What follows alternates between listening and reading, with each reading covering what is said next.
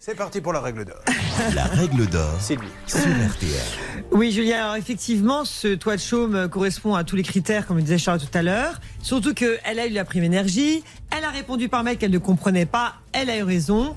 Euh, depuis, pas de réponse, quand même très étonnant. Donc euh, le mieux, effectivement, c'est premièrement peut-être d'interroger un spécialiste comme Monsieur Baron pour savoir ce qu'il en pense. Et deuxièmement, effectivement, leur rappeler leurs obligations. Ils ne peuvent pas dire oui d'un côté sous réserve de conditions, que les conditions soient respectées pour ensuite refuser. Là, devant un tribunal, ça ne tiendrait pas, Julien.